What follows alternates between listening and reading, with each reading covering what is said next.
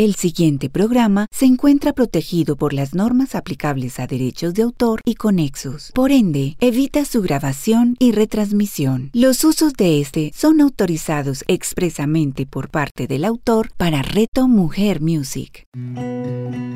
Relatos de duelo con Sarita Sánchez. A continuación, en Reto Mujer Music. Hola, gracias a Reto Mujer Music por esta invitación tan especial Gracias por estar aquí, por escuchar estas vivencias que espero sirvan como una herramienta para abordar y vivir el duelo por la pérdida de, un bebé.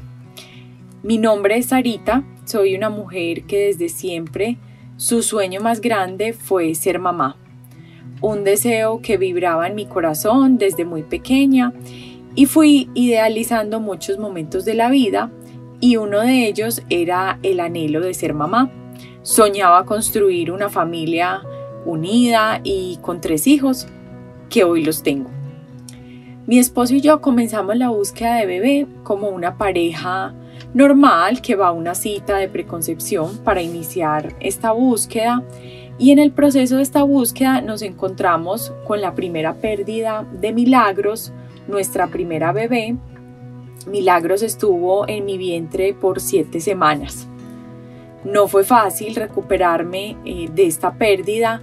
Era un bebé que traía muchas cosas con él, eh, ilusiones, sueños, planes. Y aquí comenzamos un camino de mucha comprensión y amor para continuar buscando ese sueño anhelado de ser papás.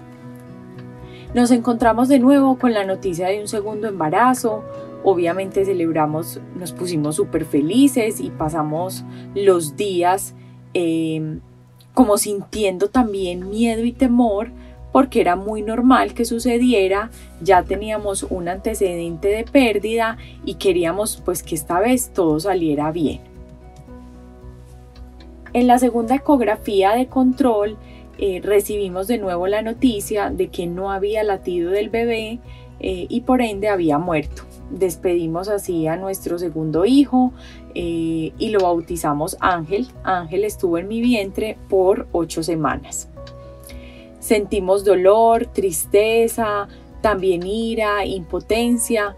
Fueron como, como varias emociones que vivimos eh, mi esposo y yo y nos preguntábamos por qué teníamos que vivir y pasar por esto y qué propósito tenía estas pérdidas. En ambas pérdidas hicimos rituales de despedida.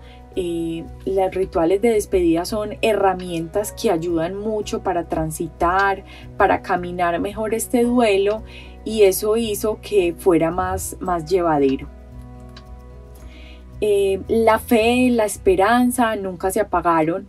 Le pedimos mucho a Dios que tomara el control de todo y así fue como seis meses después quedamos otra vez en embarazo. Esta vez fue un proceso más tranquilo, de pronto sin tanta emocionalidad y más a la expectativa de qué podía ocurrir, esperando pues que todo saliera bien, obviamente. Recibimos la noticia de que era un niño, lo llamamos Lorenzo. Lorenzo es hoy nuestro bebé arcoíris, un bebé que llegó a llenar eh, de colores, el milagro de la vida, después de dos bebés eh, estrellas que alumbran nuestro camino. No están hoy aquí en la tierra, pero siempre van a estar en nuestro hogar. Digamos que con estas vivencias anteriores fui descubriendo cuál era ese propósito en mi vida servir, de pronto acompañar, apoyar. Y así fue como nació un proyecto llamado Mama Saru, que es como otro hijo para mí. Y este proyecto para mí me lo entregó la Virgen María hace unos meses. Me lo entregó también en varios momentos de oración, pasando por esos dos duelos anteriores. Y me lo entregó eh, para hacer testimonio de fe, de reafirmar esa palabra creer, que para mí tiene mucho poder. Pero también sobre todo para conectar con mis hijos desde el corazón, así como lo hace ella, así como lo hace la Virgen María. Mamasaru es una red de apoyo para mujeres que han tenido pérdidas de bebés gestacionales. La pérdida gestacional es esa pérdida que se da en los dos primeros trimestres del embarazo y la pérdida perinatal es la que se da en el último trimestre de embarazo. Eh, esta comunidad está conformada por mujeres que quieran contar sus relatos de duelo, mujeres que quieran expresar, manifestar, pero sobre todo darle visibilidad a esas emociones que tienen un proceso como este. Quiero contarles que por muchos años, sobre todo la mujer, ha aprendido, digámoslo así, a no hablar de aspectos como la menstruación, a temas como la sexualidad, la fertilidad, el embarazo o la menopausia. Mm, y estos temas los de pronto los hablaba más o los habla más, los comparte más en círculos privados y con otras mujeres. Por eso este duelo mm, de la pérdida de un bebé es un duelo silenciado, evadido y muchas veces hasta negado.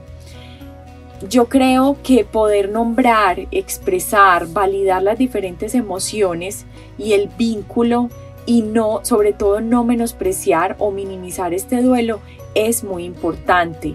El duelo es un proceso natural, es necesario vivirlo, es saludable eh, y es único también. Eso es muy importante. Cada duelo es individual. Finalmente lo que se, lo que se muere no es un embrión o un feto, es un hijo al que ya deseábamos y amábamos. Ahorita les contaba eh, esa pérdida gestacional y perinatal, en qué momento se da, pero como les digo, eh, lo que se muere es un hijo. Entonces por eso que nunca nos digan que no somos madres, porque así hoy nuestros hijos no estén físicamente, ocupan un lugar muy importante en la familia. Cuando llega el duelo, no hay ni una sola área de la vida que no se vea afectada por este dolor. Yo creo que permea como todas esas dimensiones eh, de uno como ser humano y más como mujer. Eh, por eso este proceso se debe transitar un día a la vez y es diferente e individual a otros.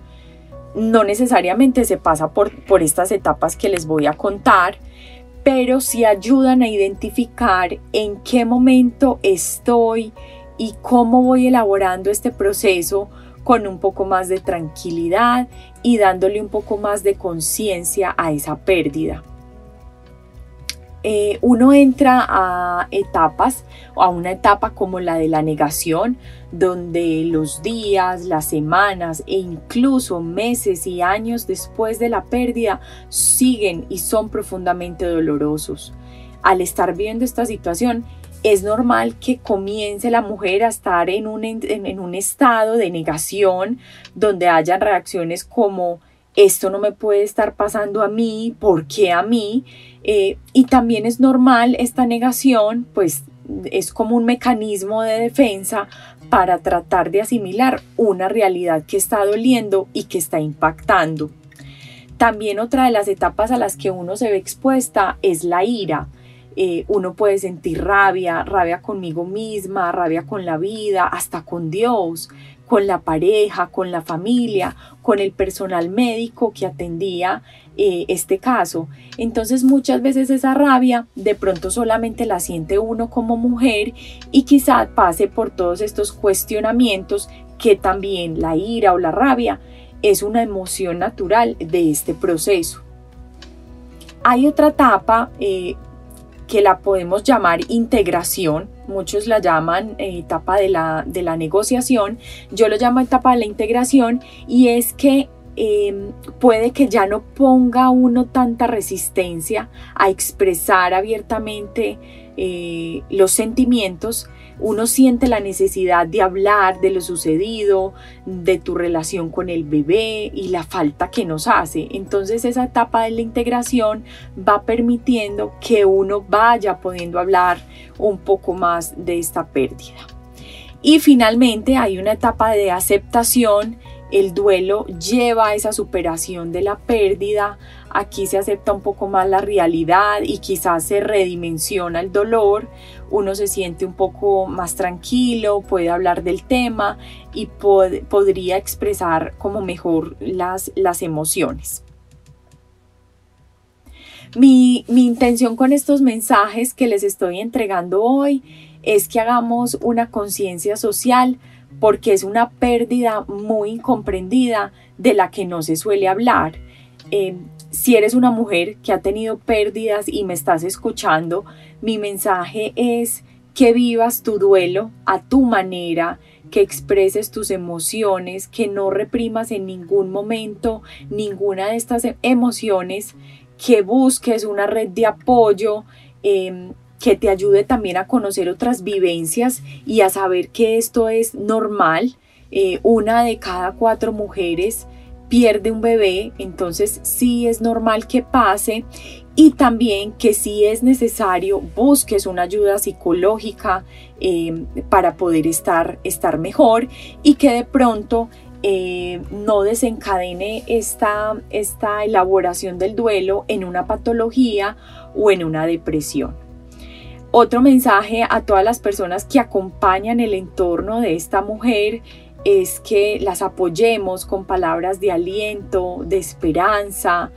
Em, muchas veces no sabemos cómo abordar a una mujer o a una pareja en este tipo de circunstancias y es importante saber que si no se sabe qué decir, muchas veces el silencio ayuda más, muchas veces el silencio se vuelve más poderoso. Eh, hay algunas frases, hay algunos mensajes que sí ayudan a esa mujer o a esa pareja y es te acompaño, eh, quieres hablar de esto, no sé qué decir en estos momentos, pero aquí estoy presente. Eh, también esto va a permitirle a la mujer o a la pareja sentirse acompañados y sobre todo validar esas emociones. También quiero contarles que es fundamental que si la mujer está viviendo este duelo junto a su pareja, darle mucha importancia a esos sentimientos que tiene el hombre. Muchas veces por ser la figura de fuerza, de protección, se minimizan sus emociones y no hay por qué hacerlo. Este, este duelo... Em, el hombre también experimenta un impacto emocional que necesita superar. Entonces también démosle visibilidad a esas emociones de los hombres. Quiero también compartir un mensaje eh, y es que la vida no es una carrera. ¿Cuántas veces pensamos que perdemos? ¿Cuántas veces nos comparamos porque hay personas que van quizás más adelante que nosotros? ¿Cuántas veces estamos esperando el resultado y no vivimos mejor el proceso? Yo descubrí que cuando uno se enfoca en dar lo mejor de uno, a partir de ahí el resultado ya no es algo que uno pueda controlar porque no depende de mí y justo ahí es que se es capaz de desapegarse, de desprenderse, de confiar y de soltar. Ese es mi mensaje hoy. Gracias, gracias por escucharme en este espacio tan valioso. Les mando un abrazo grande de Mamá Saru y gracias a Reto Mujer Music por esta invitación. Relatos de Duelo con Sarita Sánchez. Escúchala los sábados cada 15 días, solo en Reto Mujer Music.